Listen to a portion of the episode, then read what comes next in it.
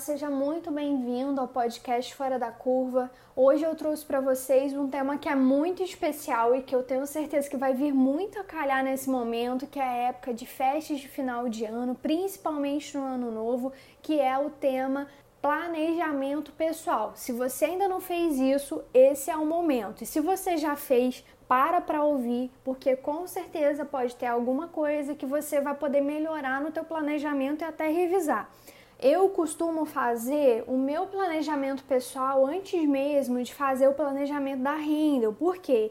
Eu tenho uma empresa que depende muito de mim. E se a gente não estiver muito bem alinhado, se eu não souber onde eu quero chegar e como eu posso contribuir para que a minha empresa cresça, como é que eu vou fazer o planejamento dela sem considerar quais são as minhas perspectivas para o próximo ano? Então, se você é empreendedor, fica a dica não é padrão, não quer dizer que você tenha que fazer dessa forma, é como eu faço dar certo para mim. Talvez dê certo para você ou fazer ao contrário também dê certo. Então fica aí a sugestão.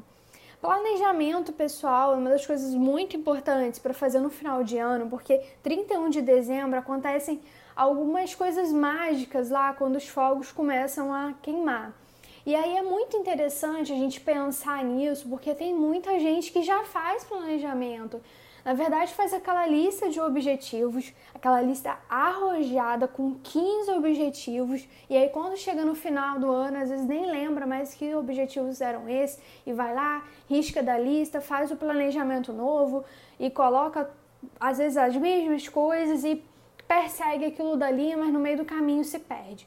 E por que, que eu tô contando isso para vocês? Porque no ano de 2015 eu queria muito tocar piano, então tinha lá na minha lista entrar na aula de piano. Era um objetivo, eu queria muito. E aí o que, que aconteceu? Além de aula de piano, eu também coloquei terminar o curso de espanhol, fazer X, fazer Y, e botei uma porção de coisas nos meus objetivos. E o que aconteceu? No meio do caminho eu não dei conta de tudo e acabei tendo que desistir das aulas de piano que eu já fazia há um tempo.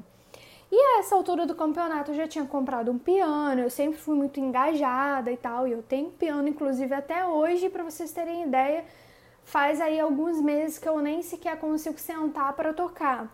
Por quê? Apesar daquilo ser importante, de ser um hobby para mim, não era a coisa mais importante naquele momento, ou seja, eu tinha tantas coisas para fazer que aquilo ficou em segundo plano e eu acabei ficando frustrada. E todas as vezes que eu olho para o piano, eu fico frustrada novamente, porque assim, é uma coisa que eu quero, mas que eu não consigo priorizar. Então, não coloque algo na tua lista se você não vai conseguir executar.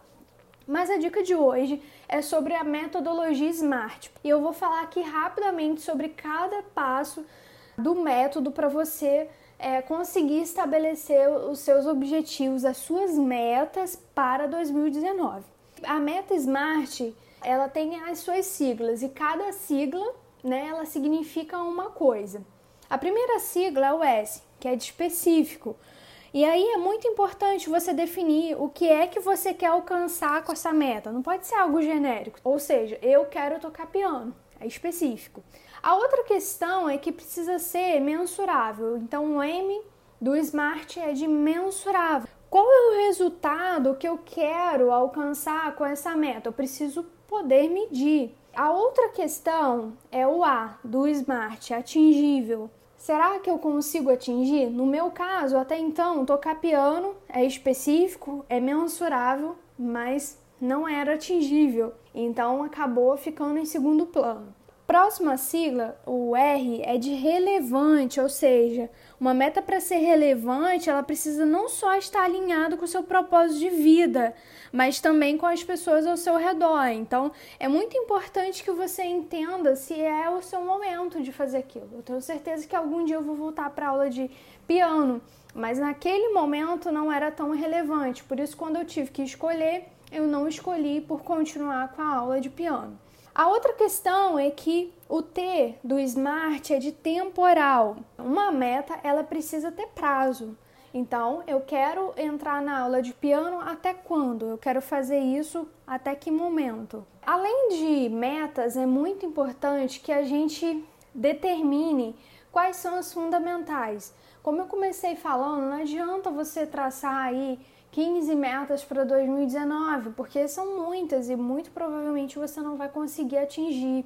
A minha sugestão é que você selecione cinco metas para 2019, que já é muito ousado. A outra questão é que muita gente determina o objetivo, determina a meta, mas esquece de tratar a ação. Então, por exemplo, eu quero tocar piano, eu quero entrar na aula de piano, mas o que é que eu vou fazer para corroborar com isso? Eu vou ter que me matricular, eu vou ter que assistir as aulas toda semana, eu vou ter que separar um tempo para estudar depois, porque não é só assistir a aula. Então é necessário que no teu planejamento você tenha isso tudo detalhado. Então, resumidamente, uma meta SMART ela tem que ser específica, mensurável, atingível, relevante e temporal.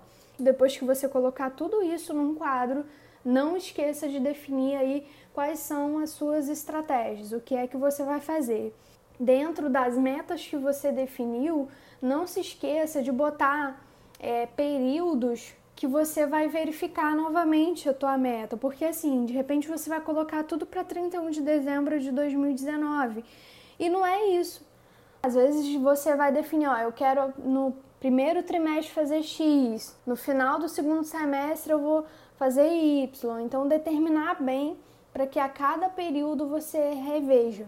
E o mais importante, não deixe para fazer planejamento pessoal só em 31 de dezembro.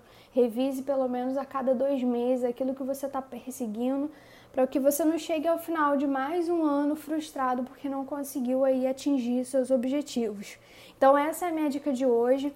Desejo que 2019 seja um ano promissor, que a gente consiga alcançar os nossos objetivos e, mais do que tudo, que você seja feliz, porque é isso que importa.